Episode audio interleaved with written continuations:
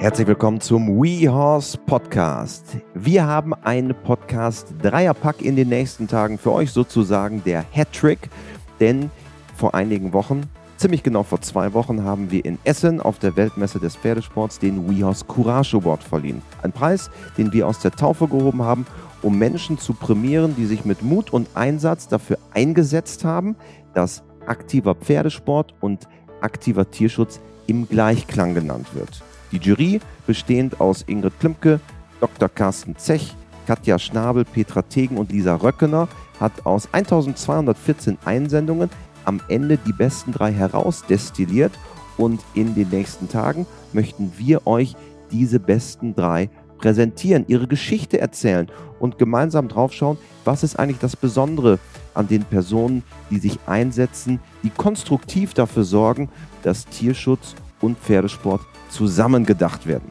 Heute geht es los mit Dr. Katharina Roos. Sie wurde als Drittplatzierte geehrt. Die Tierärztin führt das Pferdezahnzentrum Döhle und setzt sich medienwirksam für Themen rund um den Tierschutz im Pferdesport ein, insbesondere zu Fehlentwicklungen in der modernen Zucht und noch genauer gesagt das Thema ECVM. Und wir steigen jetzt gemeinsam ein in diesen ersten Podcast, der dritte Platz des äh, Courage Awards. Morgen kommt dann der zweite Platz mit Diana Späth und dann am Sonntag, am Heiligen Sonntag, dann der erste Rang. Das ist nämlich die Organisation Mörchengeber rund um Kerstin Babel und Christine Kienhöfer. Höchst interessant das Ganze und insbesondere der Podcast heute für eigentlich alle Reiter wirklich nicht nur hörenswert, sondern auch ein Denkanstoß. Deswegen, los geht es jetzt mit Rang Nummer 3 im WeHorse Courage Award 2023 mit Dr. Katharina Roos. Einen kleinen Hinweis von mir noch vorweg. Wir kannten uns im Vorfeld nicht und äh, im Zuge des Awards haben wir uns jetzt angefangen zu duzen. Deswegen nicht, dass ein falscher Eindruck entsteht. Vorher kannten wir bei WeHorse Dr. Katharina Roos nicht. Das ist jetzt der Fall. Daher duzen wir uns jetzt. Das vielleicht als kleiner Einordnungshinweis vorweg. Und jetzt legen wir los mit dem dritten Rang und Dr. Katharina Roos. Auf geht's. Hallo Katharina. Hallo, grüß dich. Es sind jetzt zwei Wochen vergangen seit dem Courage Award. Etwas mehr, zweieinhalb Wochen auf der Equitana. Wie fühlst du dich? Wie geht's dir so mit dem Courage Award? Ja, ich finde das ganz hervorragend, dass, ähm, dass dieser Award quasi ähm, ja, ins Leben gerufen wurde, um den Tierschutz voranzubringen und vor allem äh, für uns, für unsere kleine Forschungsgruppe, meine beiden Kollegen Chrissy Dresden und Aldo Duverin aus Holland, für uns ist das halt Rückenwind, weil wir ein sehr unangenehmes Thema anschneiden und ähm, was niemand so gerne hören möchte und ähm, Widerstände überwinden müssen regelmäßig. Ähm, das ist ja eine Anerkennung und natürlich ähm, ja einfach auch ein positives Gefühl. Also wir, das ist schön. Also wir haben uns sehr gefreut. Also das bin nicht nur ich, das sind ähm, eben mehrere Personen betroffen von der Freude darüber. Nun ist das Thema, das du ansprichst, zusammen mit deinen ähm, Kollegen, ein wichtiges Thema. ECVM, und das ist, glaube ich, gar nicht allen unbedingt bekannt. Ganz offen gesagt, wusste ich es vor dem Courage Award und den vielen Einsendungen, wo du sehr häufig genannt wurdest, war mir das Thema auch nicht bewusst. Was ist ECVM?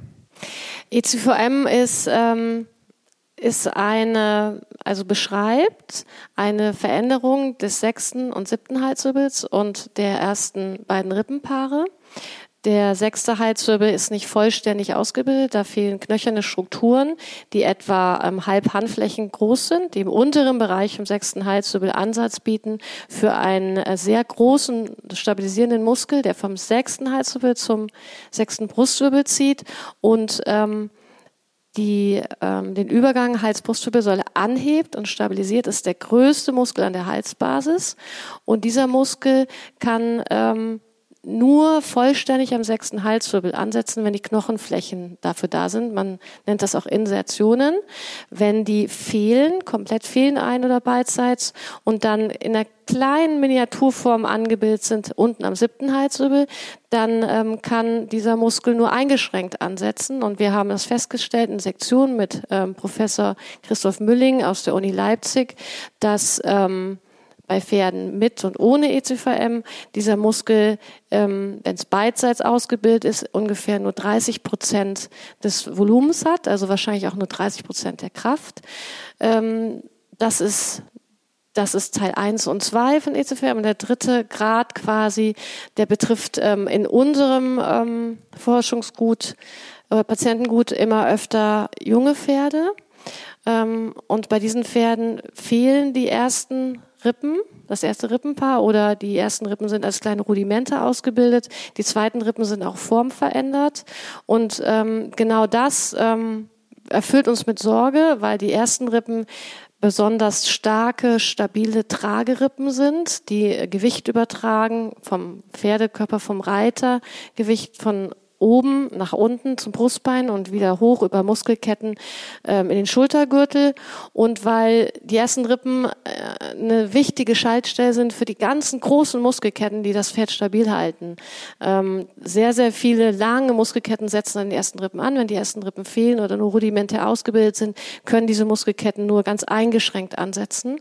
Und wir haben festgestellt, dass viele Pferde mit rudimentären oder fehlenden ersten Rippen stark eingeschränkt sind körperlich nicht. Wir haben auch Pferde, die, die damit relativ gut zurechtkommen. Ähm, das sind wenige Pferde und die haben dann in der Regel ein sehr gutes, straffes Bindegewebe. Die haben einen eher kurzen Hals, ähm, nicht so lange Beine, nicht so viel Schwung und sind äh, breitbrüstig vom alten Schlag und sind sehr gut gemanagt. ECVM ist nur ein Problem, was ich sehe in der aktuellen Pferdezucht. Ähm, für mich ist das Hauptproblem, dass wir sehr weiche Pferde anpaaren, dass wir immer weicheres Bindegewebe kriegen. Die Pferde werden hypermobil in ihrem gesamten Bewegungs ähm, Ablauf. Was ja so ein Buzzword auch der Pferdezucht so der letzten Jahre ist. Genau. Ne? Und so ein Modewort ist noch Trageerschöpfung. Das, äh, wir Tierärzte hören immer wieder Trageerschöpfung. Gab's ja früher eigentlich gar nicht. Ne? Gab's früher gar nicht. Früher hat sich der, der ganz normale Mensch auf ein ganz normales Pferd gesetzt und das Pferd hat ihn getragen. Und heute ist es so, dass die Pferde so weich sind, dass die zum Teil sich selber nicht mehr tragen können, sie nicht mehr selber gerade und stabil stehen können und dass sie eben gerade den Reiter nicht mehr tragen können, den normalen Reiter. Der Profi, der dem Pferd hilft, sich auszubalancieren und sich zu stabilisieren, der kann dieses Pferd vielleicht noch ausbilden und reiten, aber der dem normalen Reiter, der vielleicht auch etwas ähm, der, der körperliche Einschränkungen hat und dem Pferd nicht zusätzlich hilft, für das wird ist eine schwere Kombination geworden. Also diese Reiter kommen mit diesen Pferden nicht mehr klar oder immer weniger gut klar. Woran liegt das, dass dieses Thema jetzt aufkommt? Du bist ja Veterinärmedizinerin bzw. Tierärztin, forscht zu dem Thema auch.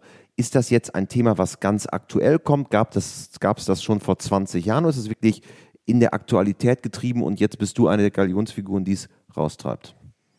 Ähm, das ist eine sehr gute Frage. Wir wissen von äh, Skeletten alter Hengste, dass ähm, wirklich eben alte Hengste die schon 20, 30, 40, 50 Jahre tot sind, dass die schon ECVM hatten und zum Teil auch wirklich gute Leistungspferde. Ähm, was wir, was wir wissen von diesen Pferden ist, dass sie zum Teil nur geringe Veränderungen hatten, nur am sechsten Halswirbel, oder dass nur einseitig hatten, gering am sechsten Halswirbel, geringgradig am äh, siebten Halswirbel. Und wir kennen das nicht, ähm, dass die ersten Rippen verändert sind von diesen Pferden. Das haben wir bei den Jungpferden, also jungen Warmblutpferden, die wir geröntgt haben, jetzt eben im hohen Maße gefunden. Und das ist ein relativ neues ähm, Phänomen. Es gibt ein Paper aus dem 18. Jahrhundert von Bradley. Ähm, aus dem 18. Jahrhundert? Wo, von Bradley, genau, wo ähm, dieses Thema diskutiert wurde. Da wurde ein Pferd seziert. Das hatte eine rudimentäre linke Rippe.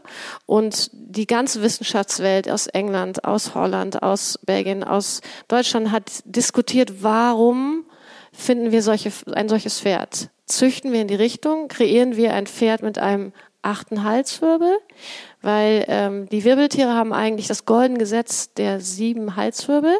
Und wenn das gebrochen wird, die allermeisten Wirbeltiere haben sieben Halswirbel, wenn das gebrochen wird, dann kommt es normalerweise dazu, dass diese, diese Individuen stark leiden oder sterben, totgeboren mhm. werden. Das ist ein schwerer Eingriff in die, ja, in die Struktur des Körpers, des Wirbeltierkörpers. Und ähm, ist Aber es lässt sich reinzüchten sozusagen. Genau, es lässt sich. Wir wissen zum Beispiel über die Forschung von Sharon May Davis aus Australien, dass verschiedene Wirbeltierarten, die kurz vorm Aussterben waren, wegen einem sehr kleinen Genpool, zum Beispiel die Mammuts, die ähm, Wölfe auf einer Insel isoliert und die Wollnashörner, dass die ähm, in dem Stadium, wo der Genpool zu klein war, um weiter zu existieren als Population, dass diese Pferde ähm, Halsrippen am siebten Halswirbel entwickelt haben oder rudimentäre erste äh, Brustwirbel äh, am erst, erst, Rippen am ersten Brustwirbel, also rudimentäre erste Rippen am ersten Brustwirbel. Also dieses diese Malformation ähm, bei diesen drei Tierarten, ich habe auch die Paper nachgelesen, habe es kontrolliert, ähm, steht im Zusammenhang mit dem Aussterben. Darum, was ja schon relativ fatal wäre. Da, was, was sich vielleicht nicht unbedingt auf die Pferdezucht übertragen lässt, eins zu eins, aber es ist, ähm, das ist bedenkenswert und ähm, es ist ein modernes Phänomen, dass wir so viele Pferde finden mit rudimentären und fehlenden ersten Rippen.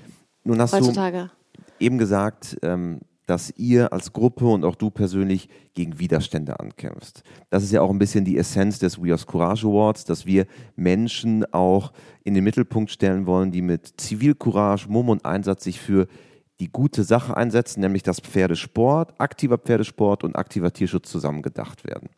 Warum existieren diese Widerstände bei einem Thema, das, ich, das du ja gerade sehr sauber und klar hergeleitet hast? Ich glaube, es ist so, dass ähm, dieses Phänomen EZVM ist für viele neu, für viele Texte neu. Und ähm, was ich von Kollegen schon gehört habe, ist, dass gesagt wird, ja, erst war, wurde gesagt, ja, Kissing Spines ist ein Riesenproblem und alle Pferde wurden geröntgt auf Kissing Spines und dann wurden Studien gemacht und es wurde festgestellt, dass manche Pferde mit Kissing Spines super zurechtkommen, andere nicht so. Und das war auch wird, mal ein Trendthema so in den Nullerjahren, glaube ich. Genau, ne? genau. Und dann wurde ähm, von der Tierärzteschaft äh, die Meinung geformt, dass ähm, Rückenröntgenbilder quasi ohne klinische Relevanz sind und ähm, dass man das eigentlich gar nicht mehr ähm, röntgen muss bei der Ankaufsuntersuchung. Dass eben das klinische Bild immer vorrangig ist. Ähm, und jetzt ähm, entsteht der Eindruck in der Tierärzteschaft, dass ECVM jetzt quasi, quasi wieder so eine Modediagnose ist, die keine klinische Relevanz hat. Tatsächlich gibt es sehr, sehr viele wissenschaftliche Arbeiten zu dem Thema. Und eine einzige Arbeit ähm, sagt, dass es keine klinische Relevanz hat. Aber genau diese, dieses Paper von Vera wird von nachfolgenden Veröffentlichungen zum Teil stark kritisiert, weil das Studiendesign nicht ähm, wirklich geeignet ist, um diese fehlende klinische Relevanz darzustellen, aus verschiedenen Gründen. Das führt jetzt hier vielleicht zu weit. Und andere nachfolgende Studien haben entweder empfohlen, die klinische Relevanz ähm, festzustellen, haben zum, haben zum Beispiel ähm, die, die Ruhen-Studien 2016 und auch die Bicati-Studie ähm, ordnen klinische und ähm, G, Christine G, ähm, klinische Symptome E2FM zu und ähm, sagen zum Beispiel oder haben herausgefunden, dass wenn du ähm, ein Pferd E2FM hat, dass die Wahrscheinlichkeit, dass das Pferd Ataxie entwickelt oder Schmerzen der Halswirbelsäule stark erhöht ist vielfach erhöht ist. Vor allem, wenn dann noch Facettengelenksarthrose zusammen damit vorkommt. Und dann gibt es eine Metastudie, das Kernot Paper von letzten Jahr, das ganz klar ECVM klinische Symptome zuordnet. Also was über viele verschiedene Studien, die besten Studien ausgewählt hat und über die ganzen Fallzahlen ähm, klinische Symptome herausgearbeitet hat. Also es ist schon von der Wissenschaftsseite die klinische Relevanz wird sehr nahegelegt oder man kann schon sagen, es ist fast die ist fast schon da. Und weil wir das wirklich genau wissen möchten, soll jetzt eine prospektive Studie starten, wo verschiedene deutsche Pferdekliniken und private Tierärzte, unter anderem auch ich, äh, beginnen werden, Pferde zu untersuchen auf klinische Relevanz. Das heißt, unsere Voruntersuchung, klinische Untersuchung, neurologische Untersuchung, Röntgenuntersuchung versuchen festzustellen, wie stark sind Pferde mit E2M jetzt wirklich eingeschränkt oder auch nicht. Und das ist ja am Ende eine wichtige Arbeit, denn wenn ich dich richtig verstehe, betrifft das ja eigentlich, oder nicht nur eigentlich, alle Warmblutpferde in Deutschland. Die Warmblutpferde auf jeden Fall und auch andere Rassen. Also wir haben gerade die Pferde, die sehr spektakuläres Vorderbeinaktion haben, finden wir auch regelmäßig mit ECVM. Wir haben sogar eine Studie, die ähm, Mini-Ponys mit ECVM gefunden hat. Also die Isländer fangen gerade an mit ECVM. Die haben noch ein eher geringgradige Befunde von dem, was wir wissen. Ähm, aber auch gerade die spektakulären, die spektakulären Vorderbeine, was die Isländer ja auch gerne möchten, oder wo die eben auch hinselektieren. Diese Pferde ähm, werden immer häufiger vorgestellt mit Stolpern und Stürzen. Und auch dort finden wir ähm, mittlerweile ECVM. Warum glaubst du, dass die, die Zucht in diese Richtung geht? Weil es ist ja, wir haben jetzt so besprochen, die Diagnose, warum vielleicht auch noch nicht alle Tierärzte so, ähm, so klar darauf schauen. Aber am Ende ist es ja auch das Ergebnis nur der Pferdezucht, die in Deutschland und Europa herrscht. Warum geht das in die Richtung? Ich denke, dass wir ganz klar auf ECVM selektieren, ohne es zu wissen, weil wir äh, besonders drittige Pferde haben möchten, die ähm, sich besonders leicht beizäumen lassen. Und wir selektieren also gerade in Deutschland sehr stark auf dieses ähm, diese eindrucksvolle, ähm, sehr raumgreifende Vorderbeinbewegung. Wir wollen, dass der Unterarm. Also insbesondere bei Dressurpferden. Genau, bei Dressurpferden. So? Wir wollen auch beim Springpferd, dass das Springpferd die Vorderbeine über dem Sprung sehr hoch ähm, nimmt. Also dass es die, dass eine sehr gute Vorderbeinaktion hat. Wir wollen ähm, sehr bewegliche Pferde haben die ähm, Springpferde sollen stark baskulieren, die, die Dressurpferde sollen sehr viel Schwung zeigen, sehr leicht zu sitzen sein, sollen sich leicht beeinflussen lassen vom Reiter, ganz schnell Traversalen lernen und fliegende Galoppwechsel. Ähm, wir züchten ja auch auf ein sehr weiches Bindegewebe, das ist halt einfach bequem für den Reiter. Aber je weicher und je bewegungsstärker wir ähm, ähm, diese Pferde züchten, desto instabiler werden die auch.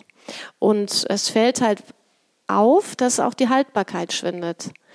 Ähm, und von Ver Verbandsseite, Zuchtverbandsseite höre ich dann, ja, das wird an den Reitern liegen. Die Reiter können nicht mehr reiten, nicht mehr ausbilden. Die Haltbarkeit schwindet, das wissen wir. Aber ähm, ja, das liegt nicht an der Zucht. Ähm, und ich habe das früher auch gedacht. Ich habe früher mal gedacht, wenn die Leute, ähm, meine Kunden haben ein junges, gutes Pferd gekauft, reiten Dressurpferdeprüfung A und L und M und sind sehr erfolgreich und dann kommen die siebenjährig und die Pferde lassen sich nicht mehr reiten, habe ich immer gedacht, gut, die können nicht reiten, die Leute. Mittlerweile ist es aber so, dass die guten Profis, die diese Pferde dann immer noch reiten konnten, dass diese guten Profis auch schwere Probleme haben. Also die Besten der Besten mit dem besten Management. Und deswegen muss es jetzt mittlerweile tatsächlich auch an den Pferden liegen. Also das ist meine persönliche Meinung. Was wünschst du dir für die Zukunft rund um dieses Thema?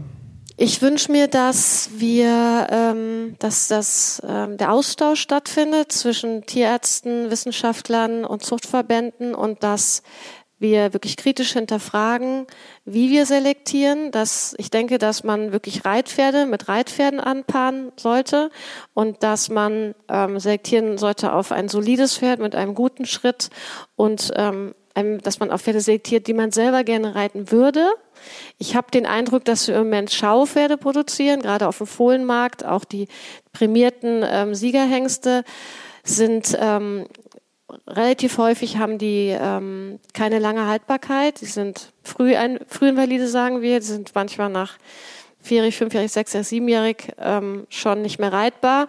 Und ich finde das nicht logisch, dass man ähm, sehr spektakuläre ähm, frühinvalide Hengste nutzt, um Reitpferde zu produzieren. Und ich denke auch, dass wir die Stuten kritisch betrachten müssen. Ähm, also ich denke immer, dass das klinische Bild vorherrscht. Also ein klinisches Bild ist wichtiger als ein Röntgenbilder. Und ich denke, dass ähm, wenn man Pferde anpaart, sollte das ganz einfach gesprochen, sollte die Stute und der Hengst sollte man dreimal die Woche Schritt, Trab, Galopp ohne ebenes äh, Gelände ähm, reiten können. Ganz normaler Mensch sollte ausreiten können und sich keine Sorgen machen müssen, dass das Pferd ähm, ja nicht trittsicher ist oder dass sich verletzt, weil der Boden uneben ist oder tief ist. Ähm, wir brauchen einfach wieder haltbare, normal reitbare Pferde und normal bedienbare Pferde und gerne eben langlebige Pferde auch. Das ist meine Meinung Im Vorfeld haben wir eben auch schon ähm, länger über das Thema gesprochen und was mir immer wieder in den Sinn kam, ist, das hört sich für mich immer so ein bisschen an wie beim Klimaschutz, dass es immer noch diejenigen gibt, die sagen, naja, ist jetzt äh, der Klimawandel wirklich menschengemacht oder nicht? So hört sich's in diesem Kontext auch ein wenig an. Gibt es denn im, in, in der Sache ECVM und auch wie die Zucht derzeit gemacht und gedacht wird, auch irgendwann einen Kipppunkt, ein Point of No Return, wo wir quasi nur noch ECVM-Pferde haben, ähm, die alle ihre Probleme entwickeln oder schon entwickelt haben? Na, es gibt ja verschiedene Zuchtverbände. Es gibt zum Beispiel ähm, einen kleinen holländischen Zuchtverband, der auf sehr korrektes Exterieur ähm, selektiert und der möchte eben gesunde Allrounder ähm, züchten. Die haben jetzt ähm, direkt gesagt im ersten Gespräch, sie wollen ähm, selektieren auf eine vollständige physiologische Hals- und Brustwirbelsäule. Und die Hengste, die in der letzten Körung vor zwei Wochen gekürt worden sind, wurden alle von uns geröntgt. Die waren zum Glück auch alle ECVM frei. Es gibt Züchter, die sagen, bitte kommt, röntgt unsere Pferde. Wir wollen, wir wollen das rausselektieren. Die es einfach selber machen, die unbedingt gesunde Pferde, äh, stabile Pferde sowieso züchten möchten. Ähm, und ähm, es gibt eben große Zuchtverbände, die, ja, in Deutschland stehen die Zuchtverbände sehr, in sehr großer ähm, Konkurrenz zueinander. Also wenn jetzt zum Beispiel der Hannoveraner Verband sagt, wir wollen Gesundheit, wir wollen voranschreiten, wir wollen, ähm, wir selektieren jetzt quasi auf zum Beispiel EZFM Freiheit, dann muss dieser Verband natürlich Angst haben, dass Züchter abwandern in andere Verbände und dass es dort anders gemacht wird. Das ist in Deutschland das große schwere Problem. Ich denke, wir müssten alle in einem Strang ziehen. Alle Verbände müssten sich auf einen Standard einigen, damit man dann wieder anfängt, besser anzupaaren und in eine langsam eine bessere Richtung zu züchten, weil tatsächlich ist es so, wenn ich mir die, also die Abstammung der gehörten Hengste anschaue und die Anpaarung anschaue, wenn ich mir den Fohlenmarkt betrachte und ähm, sehe, wie wenig Linien wir überhaupt noch übrig haben, ähm, glaube ich, dass wir bald, also die Zeit tickt, dass wir noch in, in Richtung gesunder, stabiler Pferde mit einer vollständigen Skelett züchten können. Ich glaube, wir müssen das jetzt machen. Wir haben nicht mehr viel Zeit. Wenn du sagst, nicht mehr viel Zeit, lässt sich das eingrenzen? Was wir halt sehen, wenn wir die ähm, ganzen Pferdefohlen mit äh, Rudiment, also ECFM rudimentären fehlenden Rippen, wenn wir die ähm, durchrechnen nach Inzuchtkoeffizient, Anverlustkoeffizient, dann ist da ganz klar ein roter Faden. Also je mehr Inzucht wir, also je mehr Inzucht wir haben auf bestimmte Linien, ähm, desto häufiger, desto größer wird das Risiko, glaube ich, glauben wir heute, also im Moment ist es unsere Meinung, also das Ergebnis unserer äh, Kalkulation, desto höher steigt das Risiko, dass wir immer mehr ECVM bekommen. Und hätten wir jetzt noch den alten Schlag, ähm, den wir vor 40, 50 Jahren noch hatten. Stabile Pferde, ja, alte, alte Schlag an Pferden, stabile Pferde, breite Brust, kurze Beine, relativ kurzer Hals, nicht so viel Schwung. Dann würden wir den Pferden das vielleicht gar nicht anmerken dass ähm, sie ECVM haben, wären die vielleicht ein bisschen asymmetrischer bei einseitiger ECVM, also ein bisschen stärkere Händigkeit, dann hätten die aber immer noch ähm, eine lange Lebensdauer, dann würden die damit klarkommen, weil es nur ein Instabilitätsfaktor ist. Aber jetzt haben wir weiches Bindegewebe, wir haben eben, wie gesagt, langen Hals, lange Beine, Hochkantmodell, Rechteckmodell, viel, viel Schwung. Ähm, und dann noch ECVM und das wird halt kritisch. Ne? Die, halt, also die, das, die Stabilität des Pferdes ist eingeschränkt. In, inwiefern ist das eigentlich vergleichbar mit der Genkrankheit oder das Gensyndrom WFFS? Das es ja auch genau, äh, vor einigen ein, Jahren gab, dieses ja, das, große Thema. Das ist eine ganz wichtige Frage. Man sagt, also es gibt ja Studien, die ähm, erklären, dass WFFS höhere, also dass diese Genetik höhere Rittigkeit macht. Ist ja auch ein weicheres Gewebe wird vererbt. Und ähm, was aber bei WFFS passiert ist, und das darf uns jetzt nicht mehr passieren, das ist, das ist, dass eine Panik entsteht und dass alle Hengste mit WFFS rausgenommen werden aus der Zucht. Aus meiner persönlichen Sicht haben wir schon ähm, einen großen Ahnenverlust erlitten dadurch, also durch WFS unter anderem. Und wir dürfen jetzt nicht planlos, jeder Einzelne, ohne saubere Betreuung ähm, in Panik verfallen und sagen, wir nehmen, wir paaren nur noch ECFM-freie Pferde an. Weil dann verlieren wir noch mehr Genetik. Wir müssen unsere gute Genetik erhalten und, und breiter aufstellen. Und breiter Ende, ne? aufstellen ne? und dann mit Vernunft und wissenschaftlicher Betreuung ähm, uns langsam und sinnvoll aus dieser ECVM-Situation planvoll herausarbeiten. Das wäre meine Sicht der Dinge. Und dafür brauchen wir wissenschaftliche Unterstützung. Heute werden ganz oft Anpaarungen emotional ausgewählt. Mir gefällt deren der Hengst, den habe ich auf der Hengstschau gesehen. Ähm, den paare ich jetzt mit einer Stute an. Wenn aber die beiden so einfach ist es quasi nicht mehr. Genau, ne? wenn wir das einfach, wenn wir, wenn wir, wenn wir das einfach machen und nicht wissen, welche Ahnen zusammenkommen in den neuen Generationen zurück und was auf was wir dann selektieren, also auf welche Ahnen wir Inzucht betreiben, wir wissen ja gar nicht, welches Produkt wir kreieren. Und wenn wir jetzt dann zum Beispiel nachweislich ähm, ähm, nachweisliche ECVM-Hengste ganz stark aufdoppeln in dieser ähm, virtuellen Anpaarung, die wir planen, dann ja, können wir quasi mathematisch errechnen, dass wir nur ein hohes, hohes Risiko eingehen, den Fohlen mit ECVM zu züchten, ohne dass wir das wissen. Weil wir haben vielleicht nur drei Generationen angeschaut und wir haben eine emotionale Entscheidung getroffen. Mit Secret war es so, da gab es ein ähm, ganz kurzes Video. Secret, der, der Hengst Secret? Genau, Hengst Secret war es so, es gab ein ganz kurzes Video auf Facebook, nur ein paar Sekunden und sehr, sehr, sehr viele Züchter haben den direkt eingesetzt, ohne sich zu überlegen, ob dieser Hengst überhaupt zu der jeweiligen Stute passt, ob die Genetik passt. Es wird halt relativ viel planlos gezüchtet. Und das können wir uns langsam nicht mehr leisten. Das geht eben dann häufig auch schief. Du hast eben das Thema Emotionalität angesprochen und Züchten ist für viele Menschen ein sehr emotionales Thema. Natürlich gibt es hochprofessionelle Züchter, die das Ganze auch dementsprechend betreiben, aber für viele kleine Züchter mit ein oder zwei Stuten ist das sehr emotional. Wie wichtig ist, dass man diese Emotionalität natürlich auf der einen Seite respektiert, aber auch diesen wissenschaftlichen Blick darauf, der am Ende ja den Weg nach vorne auch zeigt, dass man den da wirklich groß schreibt. Also für mich ist es auch sehr emotional, dieses ganze Pferdezimmerzuchtthema, dass wir gesunde Fohlen haben. Aber ich glaube, wir sind an einem Punkt angekommen, wir müssen die Emotionalität komplett weglassen und wir müssen jetzt ähm, ganz klar alle Fakten auf den Tisch legen. Wir müssen alle Gesundheitsdaten, die die Verbände haben, öffentlich machen für die Züchter. Die Züchter können ihre Stute einschätzen, weil die kennen die Stute. Die ist möglicherweise, hat, ist sie auch geröntgt oder auch nicht, aber die kennen die, die Stute und der Hengst der zu anpaarende Hengst ist eine Blackbox. Man weiß sehr, sehr wenig über die Hengste und ähm, ganz viele Daten sind für den Züchter nicht verfügbar. Es werden relativ viele aus, aus einer bestimmten Anpaarung mit einem bestimmten Hengst werden relativ viele Fohlen geboren mit sehr krummen Beinen, die dann auch eingestäfert werden müssen.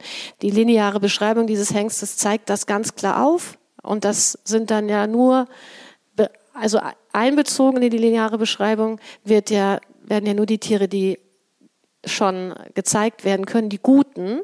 Die ganzen getöteten Fohlen, die fallen ja gar nicht, die werden ja nirgendwo dokumentiert.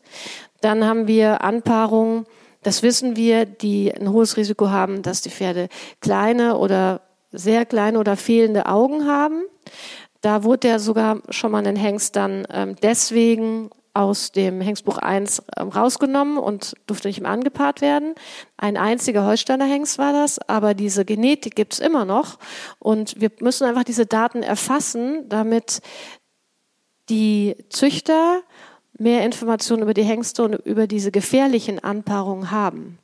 Also alle Fakten müssen jetzt ganz klar auf den Tisch. Alles, was wir wissen, muss offen kommuniziert werden, weil wir sonst unserer Verantwortung nicht gerecht werden, äh, gesunde Pferde zu züchten. Wie wichtig ist das, wir alle, die ja die Reiterwelt am Ende repräsentieren, Züchter, Wissenschaftler, Tierärzte, Reiterinnen und Reiter, viele von denen zuhören, dass da hingeschaut wird bei dem Thema. Wie wichtig ist das? Ja, ich habe ähm, immer mal Kunden, die wollen ein Pferd kaufen und ähm, suchen und suchen und suchen und suchen und haben zum Teil sehr viel Geld zur Verfügung und wollen vielleicht einfach nur ein Pferd kaufen, was ähm, L-Dressur geht und M-Dressur gehen kann, was das Potenzial hat. Und ähm, man wird dann einbezogen in diesen Prozess und sieht, dass es wahnsinnig schwierig ist, diese Pferde auf dem Markt zu finden. Und mal, also ich habe den Eindruck, dass wir ähm, ja, dass wir wirklich auf eine Krise zusteuern oder schon ähm, teilweise in einer Krise sind, dass wir nicht mehr viele Pferde haben, die wirklich eine gesamte, komplette Ausbildung, Springer und Dressur bis Klasse S ähm, durchhalten, die die Haltbarkeit haben für diese Ausbildung. Es gibt viele namhafte äh, Menschen, die viel erfahrener sind als ich, die das auch offen aussprechen. Zum Beispiel Dominique Migré, Migré im ähm, der World of Show Jumping über die, das ist ein ähm, vom Besitzerverbund der ähm, Springpferdebesitzer. World of Show Jumping, eine Springrad-Website, genau. Newsseite. Der, der gesagt hat, wir stehen am Scheideweg mit dem Sport und mit der Zucht. Ähm, wenn wir keine Sportpferde mehr züchten, dann haben wir keinen Sport mehr. Er hat es vor acht Jahren schon mal gesagt und jetzt sagt er, es ist, wir sind wirklich am Scheideweg. Entweder wir tun was oder wir haben bald keinen Pferdesport mehr. Mir liegt der Pferdesport sehr am Herzen. Ich finde, wir brauchen den Pferd, ich liebe den Pferdesport, der gut gemacht ist. Wir, wir brauchen die Pferde auch für unsere Jugend. Also wie viele Mädchen wollen reiten und wie viele Mädchen, wie vielen Menschen gibt das Halt? Also die Pferde geben uns halt man hat normalerweise, kauft man Pferd und hat 25, 30 Jahre, dann hat man ein Viertel des Jahres, äh, des Lebens, hat man ein Pferd, ähm, mit dem man, ist für die meisten Menschen die längste Beziehung, die sie im Leben haben. Das geliebte Pferd, für die Jugend, für die Kinder, der Sport, ähm, der ja auch eine Tradition ist, ist ja, wir haben das ja geerbt von unserem Vorfahren. Also, wenn wir das jetzt alles aufgeben, ähm, unsere haltbaren Leistungspferde, um ja, Schaupferde anzupaaren und junge Schaupferde teuer zu verkaufen, ja, das ist, ähm, ich, das ist, ähm, das müssen wir uns überlegen. Werden wir unserer Verantwortung gerecht? Man merkt förmlich, wie, wie du auch für dieses Thema brennst und wie wichtig dieses, dieses Thema ähm, auch am Herzen liegt. Das ist ja auch am Ende, weswegen du einer der drei Gewinnerinnen des Are Courage Awards in der Erstauflage geworden bist. Und äh, das hat ja auch die Jury, ich kann mich erinnern an die äh, Jury-Sitzung, auch wirklich diskutiert. Ich meine, wir hatten 1214 Einsendungen und nun ist das ja das Ganze auch mit Geld dotiert. Für welchen Zweck ist dieses Geld gedacht? Du hast ja die Möglichkeit, äh, dieses, dieses Geld einem Zweck zuzuführen. Was ist der Plan? Genau, das ist ähm, ich nehme das sehr ernst. Ich nehme das sehr ernst. Wir haben da schon akribisch drüber nachgedacht. Im Moment ist ja unser Hauptthema wirklich ähm, die Forschung der unteren Halswirbelsäule, ähm, eben eben vor allem dieses ECVM und ähm, wir möchten uns aber auch, weil wir persönlich betroffen sind, möchten wir uns auch gerne noch ähm, diesen Pferden widmen, Fohlen widmen, die mit ähm, fehlenden ähm, oder sehr stark ähm, verkleinerten Augen geboren werden. Und dafür brauchen wir auch Gelder, um diese Forschung äh, bereitzustellen. Ähm, und ich würde ganz gerne, weil das, ja, weil das so ein schreckliches Thema ist, wenn, ja, wenn ein Fohlen geboren wird, dem fehlen beide Augen, der wird auf der Wiese geboren und der galoppiert los und rennt in die Zäune und muss eingeschiffert werden. Das ist so schrecklich und das ist so vermeidbar, meiner Meinung nach. Dafür wir würden gerne dieses Geld für dieses Thema noch einsetzen. Wunderbar. Also wir drücken dir auf jeden Fall äh, weiter in die Daumen äh, und fiebern auch mit, dass das wirklich auch jetzt in die Mitte ja, der Gesellschaft bzw. der Reiterwelt kommt dieses Thema. Wir versuchen damit auch einen kleinen Beitrag zu leisten hier. Es gibt ein höchst interessantes YouTube-Video von dir, das würden wir in die Show Notes nochmal packen, für alle, die nochmal tiefer einsteigen wollen in das Ganze. Und äh, wie gesagt, wir sind sehr dankbar, dass du in Essen mit dabei warst bei der Verleihung und dass du eine von drei Gewinnerinnen des We Are Courage Awards bist. Dankeschön. Ja, vielen, vielen Dank an euch auch.